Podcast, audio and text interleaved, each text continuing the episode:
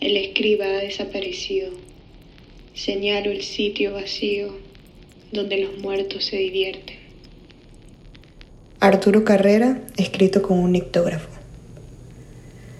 Todavía amo las palabras, masacradas en mi laringe, henchidas en mis alveolos, como polvo en los labios, haciendo lugar en mi cuerpo trémulo. Dicen, no ha sido voluntaria mi orfandad. Dicen, hoy no fío, mañana sí. Dicen que tengo hongos en los ojos, cataratas en la garganta y que soy muy mala poeta, incluso cuando todavía amo las palabras. No las supe contener ni liberar, entonces me sangran, por eso las quiero, aunque huelan a cloaca.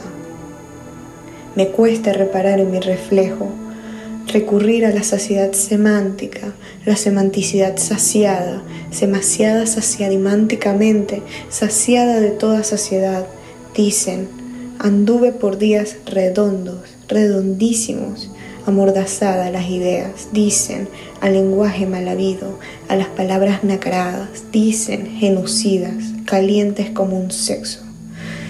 En vano dejo mi regreso hasta que la palabra rompa como un hervor y suene a guacharaca, sibilancia, estenosis, a crepitar de sauce llorón, que tenga el gorjeo primitivo de colmena enfurecida, de harina que se pudre y gesta sus propios insectos, con un lenguaje tan propio, tan sacro, inefable, que desaparezca para regresar a la llaga de los lugares comunes, a que todavía amo las palabras